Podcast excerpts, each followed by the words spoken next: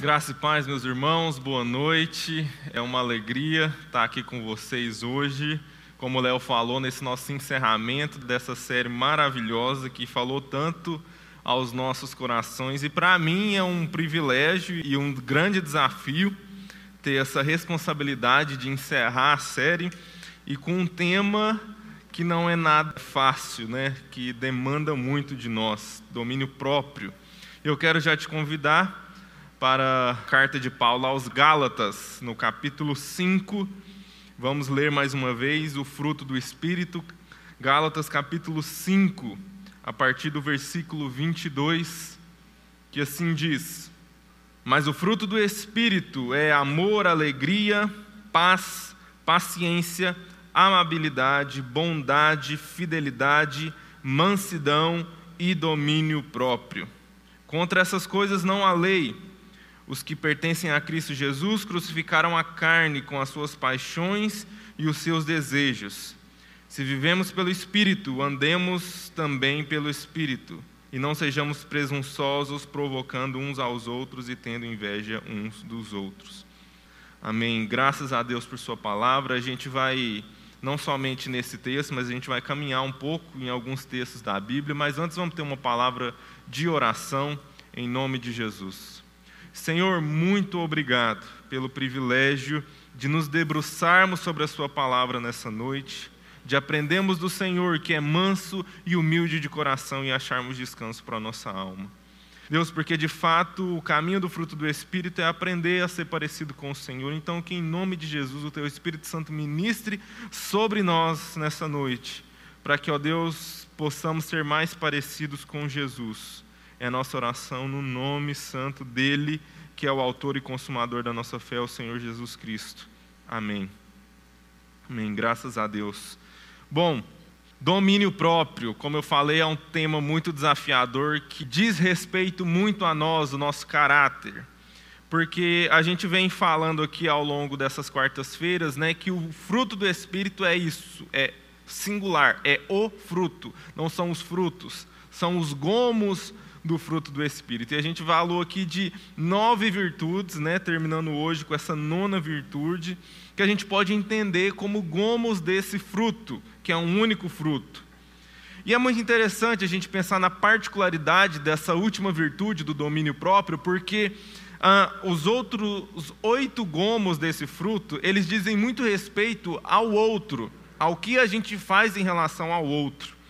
É, mas esse último gomo, ele diz muito respeito a mim, ao que eu faço da minha própria vida, ao como eu me conduzo, ao meu caráter. Então, se eu tenho nove gomos desse fruto, oito eu dou de comer às pessoas que estão à minha volta, e um eu mesmo tenho que comê-lo para ser, como a gente orou, parecido com Jesus. Bom, e há um entendimento nosso também, a gente vem falando sobre isso, que o fruto do Espírito são virtudes que querem dizer respeito a uma única e a maior de todas as virtudes, que é o amor. E pensando sobre o amor, pensando no fruto do Espírito como a manifestação da plenitude desse amor, é interessante, a gente teve um ato falho na comunicação na igreja para essa série, foi muito interessante, mas trouxe uma reflexão para esse tempo é o seguinte: quando a gente estava lá organizando as artes para divulgar a série, a gente organiza lá por pastas e tal o material de divulgação. E um ato falho na pasta que seria o domínio próprio, a gente acabou escrevendo amor próprio. E aí depois a gente falou, ficou, eu e a Laura, a gente ficou brincando sobre isso. Gente, mas onde que está isso na Bíblia? A gente, onde que a gente estava? Mas enfim, mas aí, isso depois, nada é por acaso né, na nossa vida com o Espírito Santo, e, e ele me, ref, me fez refletir sobre isso, porque se o fruto do Espírito é o amor, parece até um pouco lógico que terminasse com o amor próprio. Mas esse amor, o qual o fruto do Espírito nos chama a amar, quando ele diz respeito a mim, ele não fala sobre amor a mim, ele fala sobre domínio a mim ele fala de amor aos outros e fala de domínio sobre mim mesmo. Então, isso nos mostra sobre a perspectiva cristã do amor. A gente já falou algumas vezes aqui na igreja sobre isso, né? Que quando Jesus diz ama seu próximo como a si mesmo, ele não está dizendo que eu tenho que ter uma autoestima, que eu tenho que me amar para ser capaz de amar o outro. Ele simplesmente pressupõe eu amo a mim mesmo, ou logo eu preciso amar aos outros assim como eu sou capaz, assim como eu tenho o cuidado e o amor a mim mesmo. E esse amor a mim mesmo, ele pode chegar ao ponto de que se eu não dominar, se eu não me dominar, esse amor a mim mesmo vai me levar por caminhos muito tortuosos que vão acabar destruindo a minha alma. Bom, hoje eu quero refletir sobre dois aspectos com vocês de, do que significa dominar a si próprio, do, do que isso implica na nossa vida. Por que eu deveria dominar a mim? Por que eu deveria buscar essa virtude? Por que eu deveria ser uma pessoa que domina a si próprio? E, em primeiro lugar, eu quero que a gente reflita que dominar a si próprio é não ser dominado. Essa é a primeira coisa, a primeira vantagem, a o primeiro aspecto do domínio próprio que torna ele uma vantagem na nossa vida. Quem domina a si próprio não é dominado por mais ninguém. A gente estava refletindo numa reunião essa semana, o Rafa trouxe que ele participou de uma conferência com pastores do Brasil inteiro, em que eles chegaram à conclusão que o maior pecado da nossa sociedade no nosso tempo é a vontade de autonomia. Que na verdade a gente também costuma falar sempre sobre isso, de que a autonomia não passa de uma ilusão. Nós temos, nós podemos no máximo ter a ilusão de que somos autônomos mas a palavra do Senhor é claro e a nossa experiência diária vai nos mostrar isso. Somos pó e ao pó retornaremos. Não há qualquer autonomia em nós mesmos. Essa pandemia está diante de nós para mostrar que não há dinheiro, não há poder, não há uh, status que faça com que eu possa escapar do coronavírus. De alguma maneira ele pode me alcançar. E não há autonomia, não há autossuficiência humana na face da terra que possa fazer alguém escapar a não ser que a gente. Enfim, não podemos escapar, né? Nós estamos aí buscando a vacina e tudo mais, mas enfim, não há nada, nenhum ser humano que é especial para o coronavírus. Ele é extremamente democrático nesse sentido. Bom, mas é uma coisa muito importante que os cristãos entenderam, e é uma coisa que a humanidade tem muita dificuldade de entender. E isso é extremamente libertador. O que eu e você precisamos entender é que o ser humano é uma criatura de joelhos. E quanto mais rápido a gente admitir isso, mais fácil vai ser a nossa vida. Porque não é uma questão de se a gente consegue ou não dominar a nós mesmos. Mas quando nós não dominamos a nós mesmos, a gente apenas revela que alguma outra coisa que não o Deus e Pai de nosso Senhor Jesus Cristo nos domina. Nós só temos duas opções na existência: ou nós somos dominados pelo Deus e Pai de nosso Senhor Jesus Cristo, ou nós somos dominados por qualquer outra coisa. Não existe um ser humano que tenha autonomia e liberdade de dizer: Eu não dobro os meus joelhos diante de nada. Pois cada um de nós, a não ser que nos rendamos ao Senhor Jesus Cristo, nos ajoelharemos perante os nossos desejos, pecados e qualquer outra coisa. E a gente vai avançar um pouco nesse entendimento. E a gente tem aquele ditado: manda quem pode, obedece quem tem juízo. Mas na verdade, na prática, é o seguinte: é manda quem pode e obedece quem não pode mandar. Que no caso é a humanidade inteira. Nós somos escravos e dominados por alguma coisa. Mas acompanhe comigo esse raciocínio. Olha só: quem domina, governa. Quem governa, manda. E quem é mandado, obedece. Quem obedece é servo. Quem é servo se curva. E quem se curva, adora. No final das contas, meus irmãos, não exercer domínio próprio é nada menos, nada mais do que idolatria. Quando eu me deixo dominar por qualquer coisa, eu estou, na verdade, prestando culto a um Deus, seja ele a minha sexualidade, a minha glutonaria, seja qualquer pecado, qualquer coisa que eu me apegue, o meu filho, uh, o meu pai, a minha esposa, o meu esposo, enfim. Se essa coisa me domina, a palavra que essa pessoa tem em relação a mim é Deus. Eu sou servo dela, logo ela é meu Deus. Então, o ser humano é um ser que adora, e ele só precisa escolher, a gente vai avançar um pouco nesse entendimento, a quem ele quer adorar. Dominar-se a si mesmo é escolher o seu Deus, nada mais, nada menos que isso. E a gente vai começar a passar por alguns textos bíblicos, especialmente em Romanos, que fala muito especificamente sobre isso. A gente vai lá em Romanos, capítulo 1, dos versos 22 ao 25, em que o apóstolo Paulo vai falar sobre o ser humano caído, o ser humano que não domina a si próprio. E ele diz o seguinte: Dizendo-se sábios, tornaram-se loucos e trocaram a glória do Deus imortal por imagens feitas segundo a semelhança do homem mortal, bem como de pássaros, quadrúpedes e répteis. Por isso Deus os entregou à impureza sexual, segundo os desejos pecaminosos do seu coração, para a degradação do seu corpo entre si trocaram a verdade de Deus pela mentira e adoraram e serviram as coisas e seres criados em lugar do Criador, que é bendito para sempre. Amém. Deus, na sua soberania, na sua glória, no seu poder, aqueles que decidiram não se dominar em rendição ao próprio Senhor, mas decidiram se entregar às suas depravações, é muito curioso porque o apóstolo Paulo deixa claro que o castigo para o pecado daquele que peca é tornar-se escravo do pecado. Como Deus castiga o pecador? Fazendo com que ele não tenha consciência de que o que ele está fazendo vai fazer ele entrar num ciclo vicioso do qual ele nunca mais vai sair, vai se tornar escravo daquilo que ele deseja, daquilo que ele quer, daquilo que ele gosta de fazer é simplesmente não é que eu quero xingar, vamos usar esse exemplo, eu gostava muito de usar com os meus colegas para evangelizar.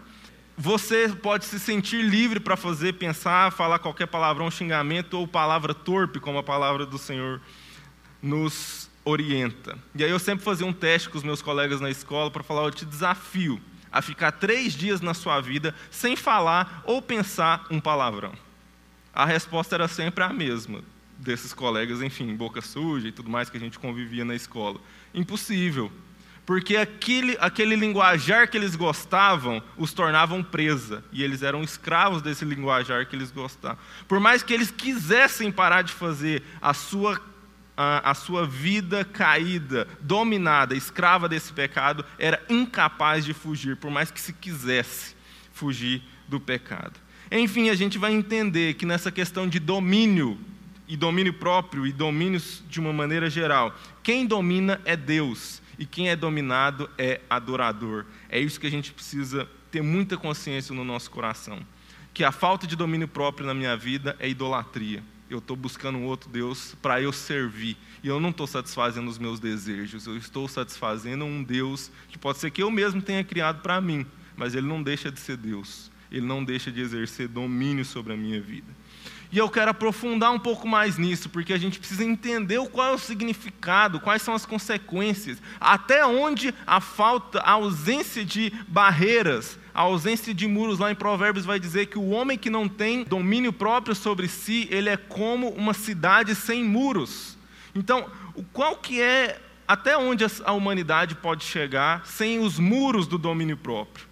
Porque é o seguinte, meus irmãos, o ser humano, em seu estado original de pecado caído, não há barreira, não há nenhuma, nenhuma impedimento. Até onde o pecado pode ir na vida de um ser humano? E aí, Romanos, o apóstolo Paulo vai gastar do capítulo 1 ao capítulo 3 para explicar quem é esse ser humano caído. E eu quero ir com vocês lá em Romanos capítulo 3, dos versos 11 a 18, que diz: ele fala o seguinte, Romanos 3, 11. Não há quem entenda, não há quem busque a Deus, todos se extraviaram, a uma se fizeram inúteis. Não há quem faça o bem, não há nenhum sequer. A garganta deles é sepulcro aberto, com a língua urdem engano, veneno de víbora está nos seus lábios. A boca eles a têm cheia de maldições e de amargura. São seus pés velozes para derramar sangue nos seus caminhos há destruição e miséria.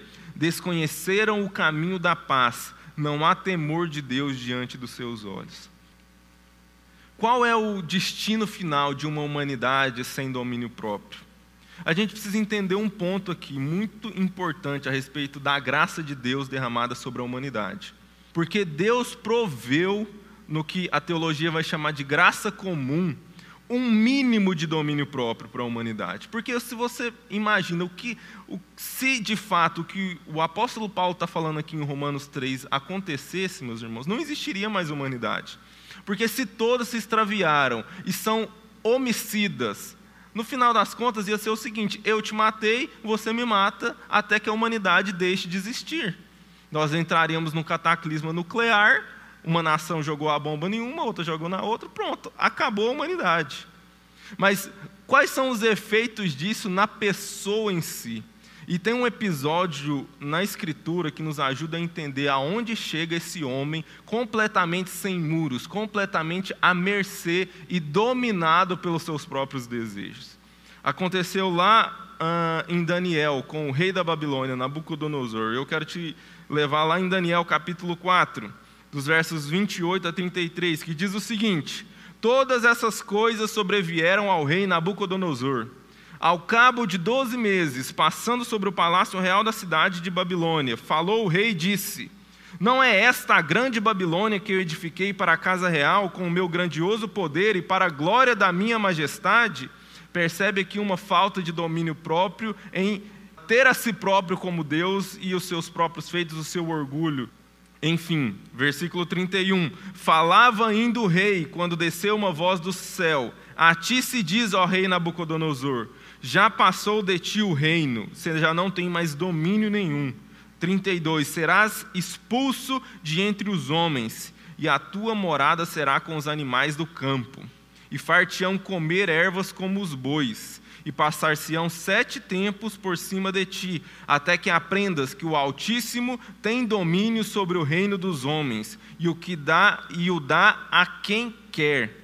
No mesmo instante se cumpriu a palavra sobre Nabucodonosor, e ele foi expulso de entre os homens e passou a comer erva como os bois.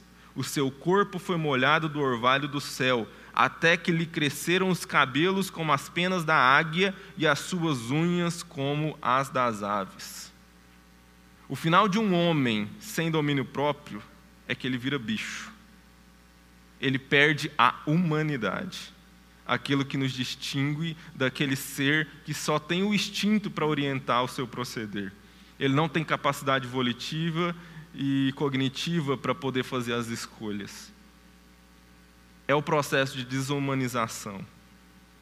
À medida que eu vou me entregando aos deuses dos meus próprios desejos, eu vou deixando de ter consciência em mim mesmo e vou entregando a minha própria existência à animalidade.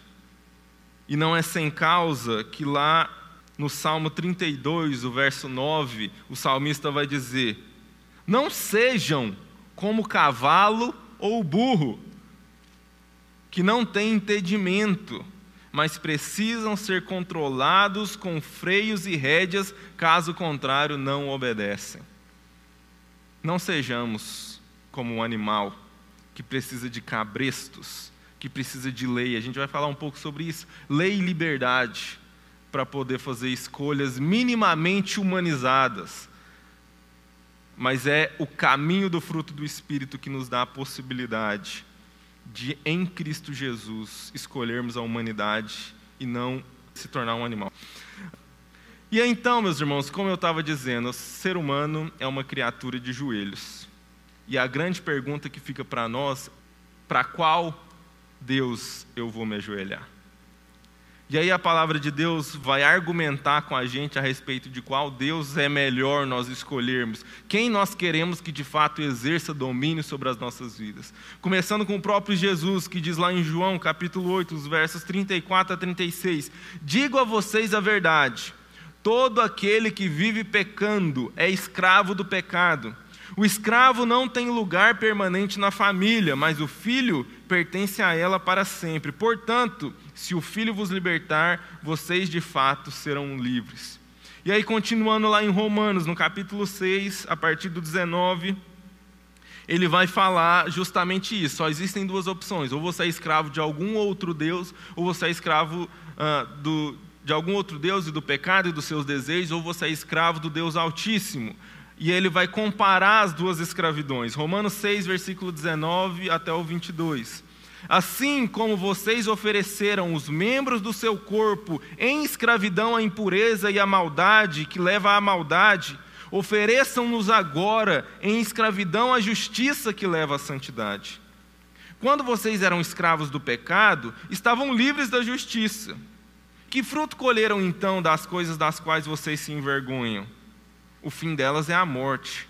Mas agora que vocês foram libertados do pecado e se tornaram escravos de Deus, o fruto que colhem leva à santidade e o seu fim é a vida eterna. A escravidão do pecado, da minha falta de domínio próprio, me leva à morte, pois o salário do pecado é a morte. O apóstolo Paulo vai continuar aqui em Romanos. Mas se eu decido no meu coração e me empenho no domínio próprio, eu vou entrar no caminho da justiça que leva à vida eterna. Dominar a si próprio é, no final das contas, então, não exercer um controle de mim mesmo, por mim mesmo, pelas minhas próprias forças, mas é em me rendendo, em me deixando dominar pelo Espírito Santo de Deus e pelo Senhor Jesus Cristo, eu vou me tornando parecido com Ele. E à medida que sou parecido com o Rei do universo, nada mais pode exercer domínio sobre mim. À medida que eu ando com aquele que chama as estrelas pelo nome, não há Deus, não há força, não há nada que pode exercer domínio sobre mim, e aí então eu sou verdadeiramente livre.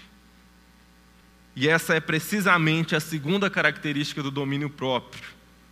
Porque a gente existe essa ideia na cabeça da gente de maneira geral de que ter domínio, estabelecer disciplinas, limites, barreiras é não ter liberdade. Mas sem domínio próprio, meus irmãos, não há liberdade. Portanto, domínio próprio, dominar a si mesmo, é ter, é desfrutar verdadeira liberdade.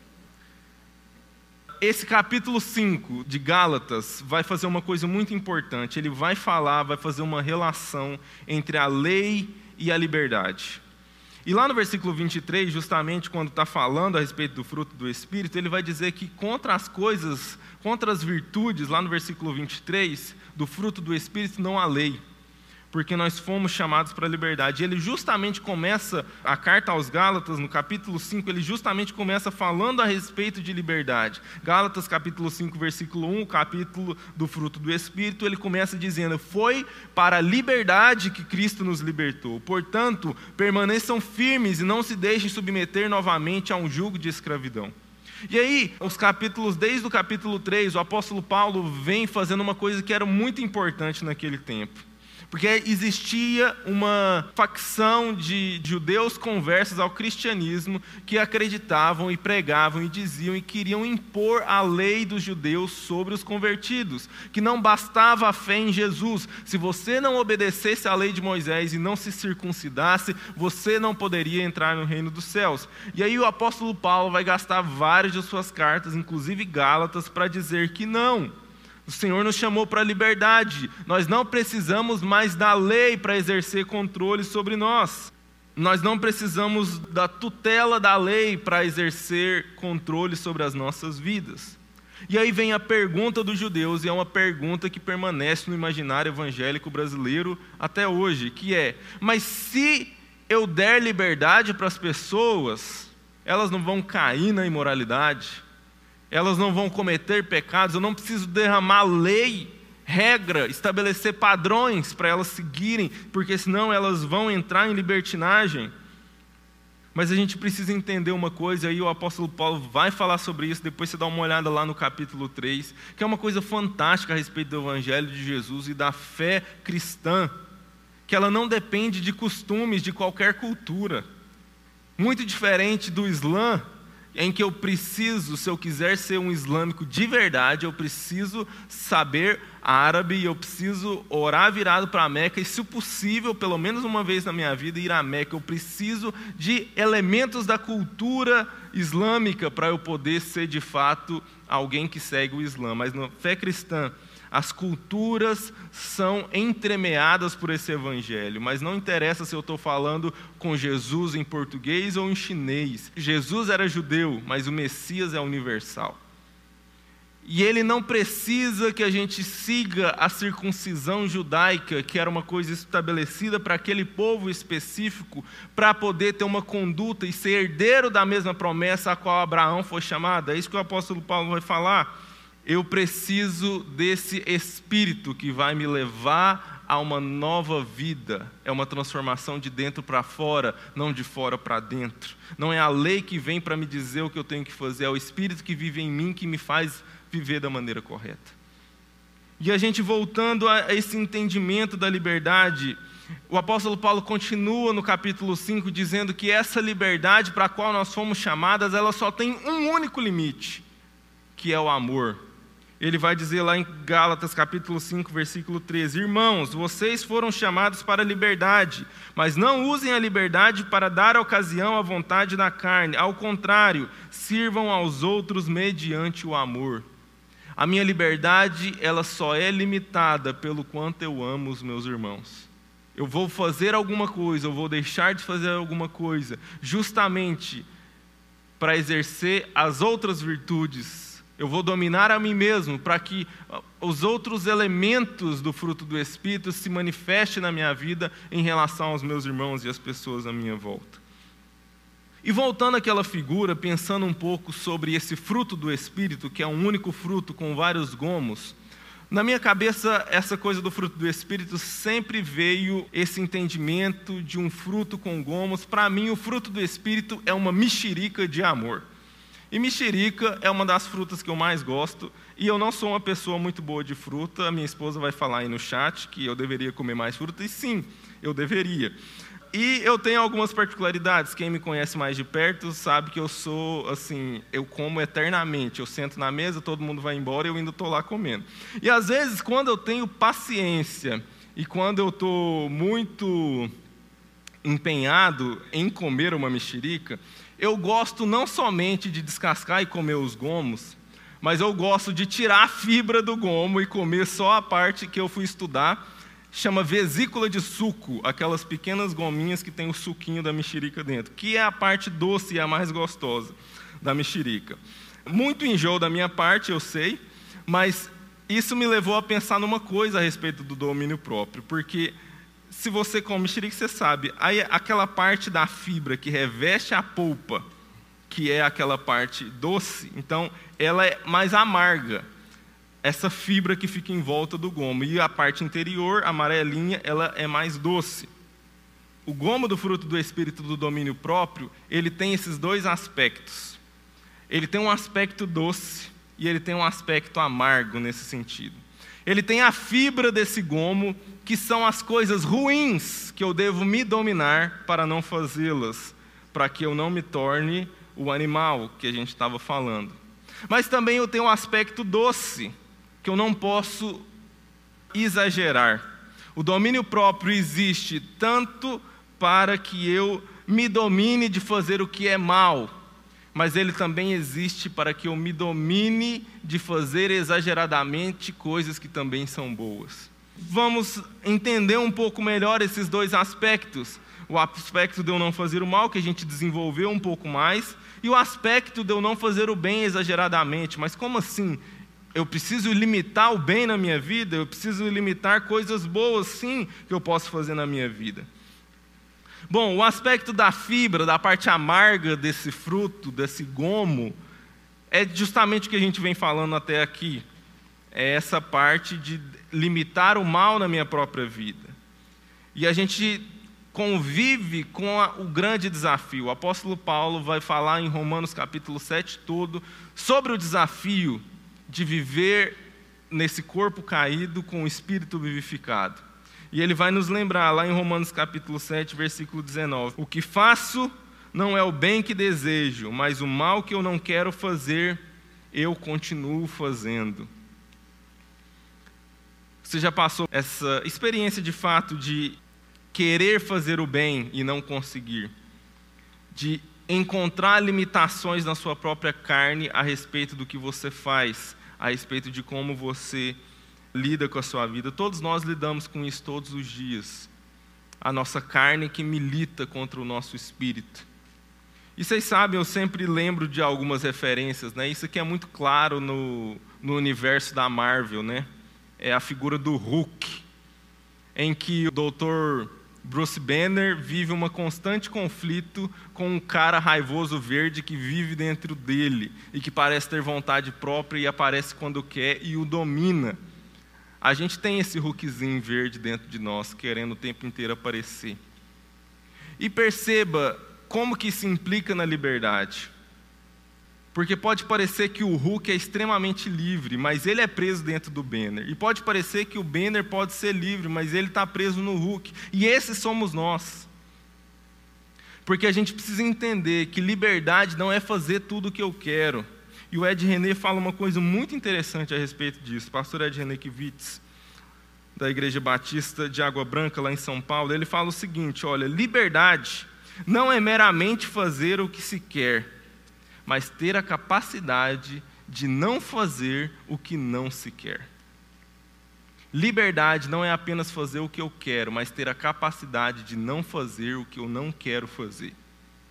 Esse é o desafio do domínio próprio. Essa é a fibra amarga que a gente tem que comer desse gomo e aprender a viver de maneira com que eu tenha liberdade, não fazendo as coisas que eu não quero fazer, por mais que eu seja tentado e os meus desejos me levem para isso. E aí tem a parte doce, que é comer doce, mas não comer demais. É desfrutar das coisas boas da vida, mas tudo tem limite. Lá em Provérbios, no capítulo 25, verso 16, tem um provérbio muito bacana para a gente refletir sobre isso, que diz: Se você encontrar mel, coma apenas o suficiente para que não fique enjoado e vomite. Mel é uma delícia, mas você já experimentou comer, tomar uma garrafada de mel de uma vez? É impossível, qualquer ser humano vomitaria. Isso é um segredo da felicidade e da liberdade. Nós, seres humanos, fomos criados de tal forma que, se a gente permanecer num constante prazer, esse prazer deixa de ser prazer e passa a começar a ser um tormento e até ser vomitativo. E até aqui eu quero indicar duas séries. Uma que chama Upload e outra que chama Good Place. Upload e Good Place. As duas séries falam sobre vida após a morte. É muito interessante a gente olhar a perspectiva cristã comparada a essas perspectivas hollywoodianas sobre o que é viver depois da morte. E nas, em ambas as séries você vai perceber muito claramente essa figura. São construídos paraísos perfeitos, conforme a, a imaginação humana consegue perceber.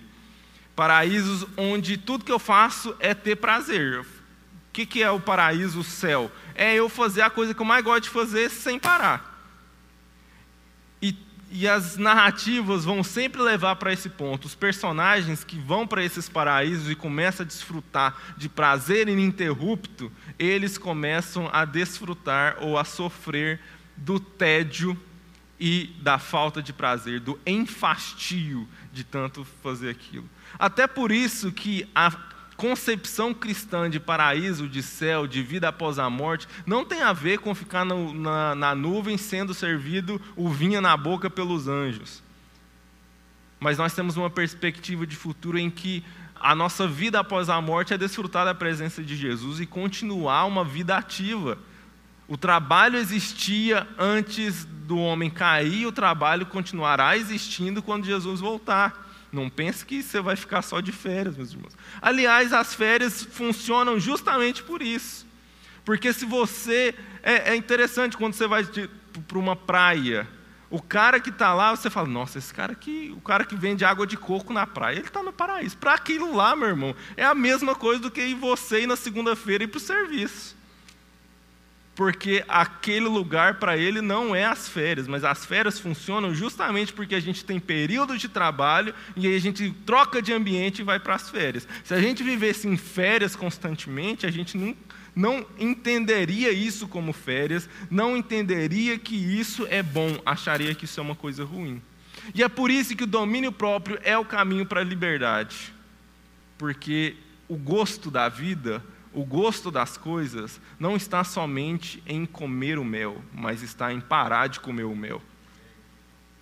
É eu desfrutar de cada aspecto bom da minha vida, mas saber a hora de parar para que eu obtenha o ápice do prazer naquilo e não somente coma, coma, coma até que eu possa vomitar isso da minha boca. Para a gente ir caminhando já para o final. Então, só mais uma anedotinha para a gente lembrar: é o seguinte, todo mundo acha que sair para baladona, tomar todas e fazer o que quer é plena liberdade. A gente só precisa lembrar de uma coisa: você pode ser totalmente livre para encher a cara, mas você é escravo da ressaca. Ninguém passa por todo o prazer de uma noite de prazeres sem passar pelas consequências que te escravizam das consequências daquele prazer ininterrupto e que é além da conta do que deveria ser. 1 Coríntios capítulo 6, versículo 12 vai expressar de maneira completa o que significa a liberdade cristã. Tudo me é permitido, mas nem tudo me convém.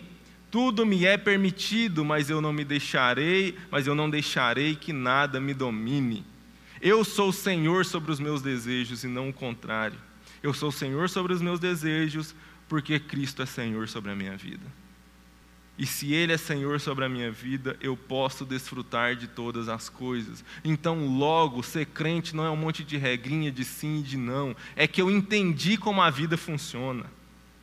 O cristão é aquele homem que encontrou Jesus, o autor da vida, e o autor da vida lhe mostrou como é ser humano, como é desfrutar da existência da melhor maneira possível. E é isso que cristãos fazem, ou pelo menos é o que deveriam fazer. Nós deveríamos ser as pessoas mais alegres sobre a terra, por desfrutamos de uma liberdade que ninguém desfruta.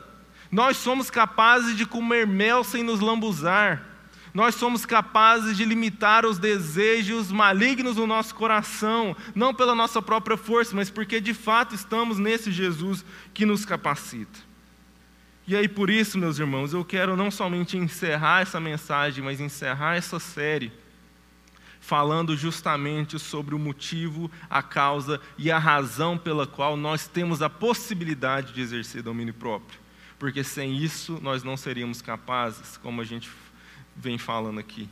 Nós, entregues à nossa própria sorte, jamais dominaríamos a nós mesmos ou seríamos capazes de desfrutar o ápice da vida, como a Escritura nos orienta.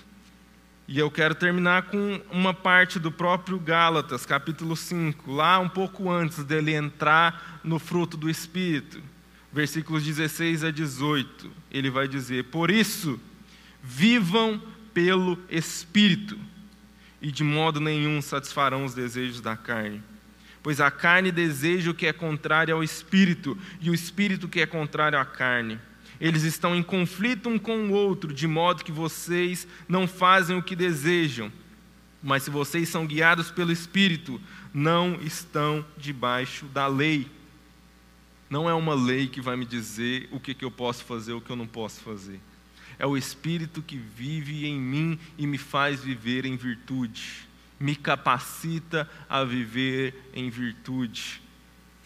E eu gosto muito sempre de lembrar de Jeremias 33. Não coloquei a referência aqui, mas é um dos meus textos favoritos. Jeremias 33 diz que haverá o dia em que eu colocarei o meu espírito em vocês, transformarei o coração de vocês de pedra em corações de carne. Nenhum jamais falará a seu vizinho: Venha, conheça ao Senhor, pois eu lhes escreverei a minha lei no seu coração, não em tábuas de pedra. Quem tem o Espírito Santo, meus irmãos, tem a lei escrita no coração. Ele não precisa de um pedaço de papel para dizer o que ele tem que fazer. Tem um Espírito que o habita, o fortifica, o vivifica e o faz viver e desfrutar de, do melhor que a vida pode dar. Essa é a vida cristã. Que privilégio, meus irmãos. Que graça. Poder ser habitado por esse Espírito. E aí, meus irmãos, eu quero encerrar. A gente tem usado aqui um livro do Chris Wright, que é um, um, discípulo do John Stott, e ele fala muito sobre o John Stott, né, que dando testemunho sobre a vida dele, né, John Stott, um, um, um bispo anglicano lá da Inglaterra, que é um dos grandes homens de Deus do nosso século, morreu há pouco tempo. E quem convivia com John Stott diz que ele é a pessoa mais parecida com Jesus que ele conhecia. Esse é um testemunho que muitas pessoas dão. E ele fala repetidamente no livro dele, o Chris Wright, que o John Stott fazia uma oração todos os dias. E aí eu quero compartilhar essa oração para a gente orar essa oração junto com o John Stott, entendendo, uh, fazendo esse chamado para o Espírito Santo fazer a obra. E a oração diz o seguinte: Pai Celestial, oro para que neste dia eu viva em tua presença e lhe agrade cada vez mais. Senhor Jesus, oro para que neste dia eu tome minha cruz e lhe siga. Espírito Santo, oro para que neste dia tu me enches de ti mesmo e faça com que o teu fruto amadureça em minha vida. Amor, alegria, paz, paciência, benignidade, bondade, fidelidade, longanimidade e domínio próprio. Graças a Deus por Sua palavra. Vamos ter mais uma palavra de oração. E aí a gente pode entrar, né, Leozinho, nessa parte do bate-papo. Se você tem aí alguma pergunta, não judia de nós, por favor. Mas vamos tentar ter um bom tempo aqui ainda, falando um pouco sobre domínio próprio. Senhor, muito obrigado pela tua palavra e muito obrigado pelo teu espírito, Senhor. Que essa oração do John Stott seja uma realidade na nossa vida, que nós possamos orar junto com ele. Que o teu espírito venha e nos encha dele mesmo, para que nós sejamos capazes de dominar a nós mesmos e exercer as virtudes desses no, essas nove virtudes do fruto do Espírito na nossa vida, para que sejamos cada dia mais parecidos com o Senhor Jesus. Em nome dele que oramos. Amém. Amém. Amém. Obrigado, Pedro. Nós já temos uma pergunta aqui já, Pedro. A Alessandra Rigasso fez a seguinte pergunta: Existe relação entre domínio próprio e controle da ansiedade? Já que ficamos presos num ciclo de sintomas, como isso se dá na vida comum? Bom, isso é difícil para mim falar, porque entra um pouco aí nessa, nesse ramo da psicologia, da ansiedade. Mas eu acho que o princípio permanece. Dominar si próprio é ser dominado por Jesus.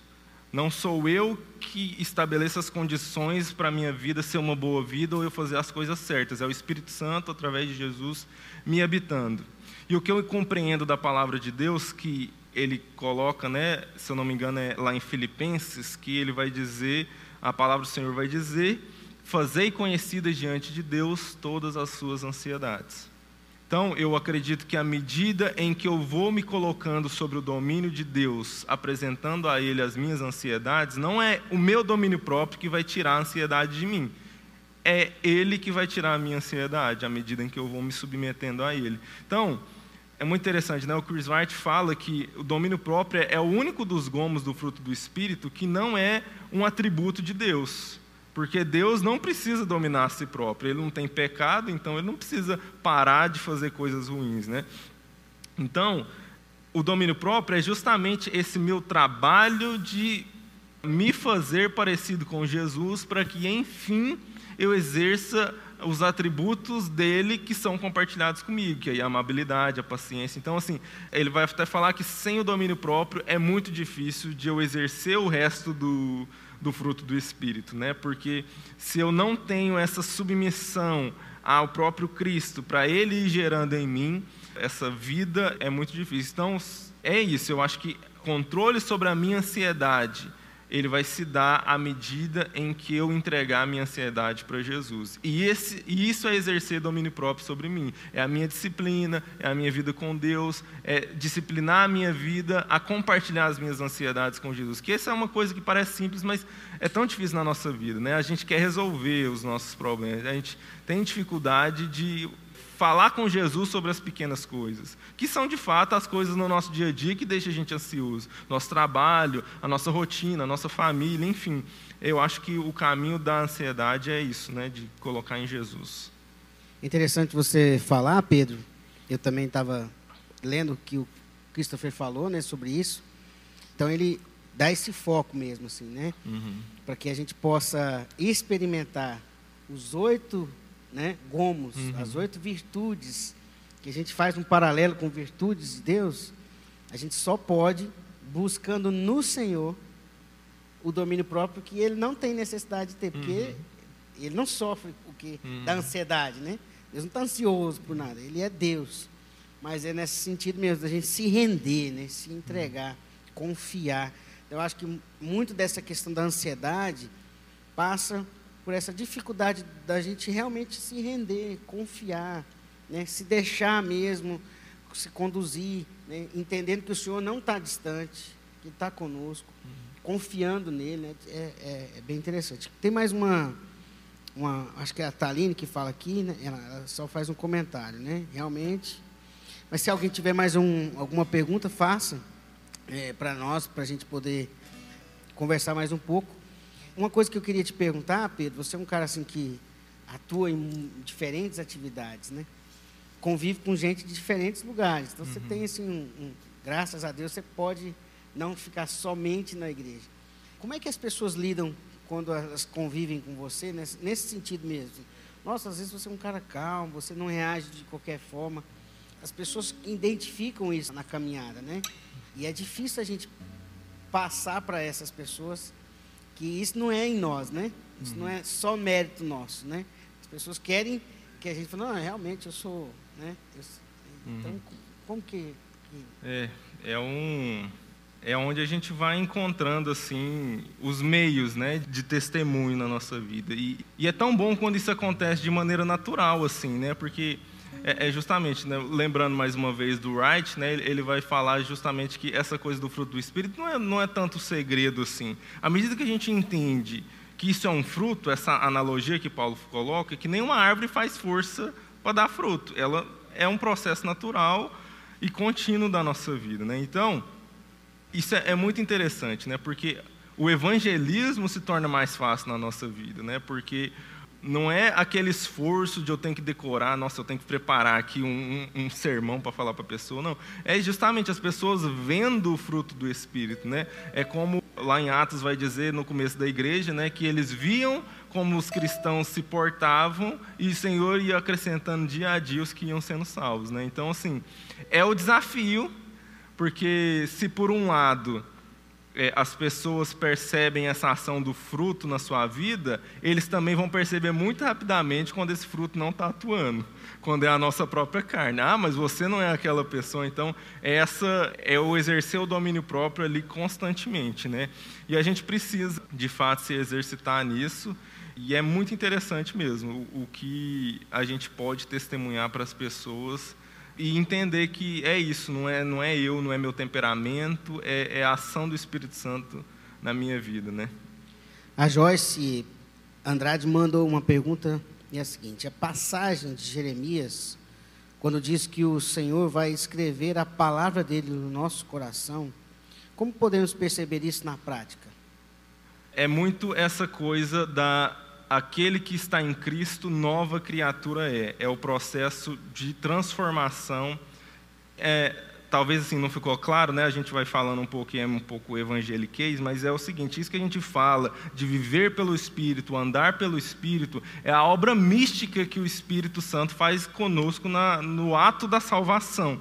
Naquele momento em que eu recebo a Jesus como meu único e suficiente Salvador, nós cremos e de fato não apenas cremos, mas quem é cristão verdadeiramente, e aí a gente vai fazer, a gente consegue perceber em nossos corações se nós somos um frequentador de igreja, um simpatizante de Jesus, ou se nós fomos de fato alcançados pela graça salvadora de Jesus, se eu percebo no meu coração uma mudança de disposição. E isso, meu amigo, só quem é salvo pode dizer é justamente o que você estava falando. Às vezes, essa dificuldade nossa de expressar para as pessoas lá fora aquilo que aconteceu aqui dentro. Que só eu sei a pessoa que eu era. O Nabucodonosor em potencial que eu era e o que, que Jesus fez na minha vida. Então, assim, é essa coisa inexplicável. E aí é essa que as pessoas que não conhecem Jesus confundem, né? Ah, você vivia uma vida aí louca, fazia um monte de coisa, e agora você passou para crente e agora não faz mais essas coisas. Simplesmente essas coisas deixaram de ter gosto para mim, porque o Espírito Santo me habita e agora ele refinou o meu gosto para a vida. Agora eu gosto de coisas mais excelentes. E ele vai fazendo esse processo, e é contínuo. O que a gente está falando aqui não é de não pecar, não é de não ter tentação, não é não deslizar, não é. Nós estamos aqui na luta com o pecado. O bem que eu quero fazer eu não faço, mas o mal que eu não quero fazer esse eu faço. Mas esse Espírito Santo está o tempo inteiro acendendo a luz vermelha. A diferença entre nós e, e os pagãos, os não cristãos, é que essa luz vermelha está lá. Então, essa lei inscrita no meu coração, não é que agora Deus fez no meu cérebro gravar todas as regras que eu preciso seguir, mas é que o meu coração se dispôs a fazer o que é certo de maneira muito natural. Essa coisa do fruto, né, que cresce de maneira natural, que eu não preciso decorar a regrinha para saber o que é seguir o caminho. É esse espírito dentro de mim me impulsionando a isso. É um processo, né? Processo. O Christopher fala sobre isso quando ele vai falar sobre o domínio próprio, né? Uhum. Não é uma coisa imediata. Isso. Né? Se você tem dificuldade de parar de mentir, às vezes você vai vai haver uma luta, vai ter que uma, uma insistência, uma busca, uma rendição, uma entrega, né? A Luatani mandou uma pergunta que é a seguinte: é possível ser dominado por ídolos sem enxergar minha idolatria? Se sim, como realinhar o coração? Bom, nossa, isso daí gastaria um tempo para falar, hein? Mas bem basicamente, resumindo é o seguinte: deuses, nós somos seres adoradores e fazemos liturgias, né, com a nossa vida. Todo Deus você vai identificar. Aquilo que está dominando seu coração é o seu Deus. O primeiro passo é isso. Você olhar para dentro com muita sinceridade. O que, que eu gasto meu tempo, minha energia, o meu desejo? Para onde o meu coração está orientado? O que, que eu gosto de fazer de verdade? Não é essa conversa de eu vou no culto, eu assisto a transmissão, eu faço a regra. Não. É onde que meu coração gosta de estar. O que, que me dá aquele comichão na alma. É isso, é o meu Deus, no final das contas. O próximo passo é entender quais liturgias, quais processos formativos, justamente porque a adoração ela é construída, seja para qual Deus for. Então, vamos usar um exemplo muito clássico do nosso tempo e da pandemia. As liturgias da, da, do streaming de vídeo, elas estão sendo construídas. O cara fica ali educando o coração dele a maratonar a série. Então ele está lá naquele processo, o coração dele está sendo capturado. Quanto mais tempo ele gasta com a seriado, mais o coração dele vai sendo disposto àquilo, mais ele vai sendo capturado, mais ídolo aquilo vai se tornando da vida dele. O mesmo processo em relação a Jesus vai acontecer. Quanto mais eu me alimentar da palavra, quanto mais eu orar, quanto mais eu me dedicar nas disciplinas espirituais, mais eu vou reeducando o meu coração a olhar para o Deus certo. Porque todos os deuses vão fazer a mesma coisa, vão estabelecer rotinas e liturgias para capturar o meu coração. Então eu preciso corrigir aquilo que eu estou, a maneira como esse processo vai acontecendo dentro de mim. É mais ou menos por aí. Amém.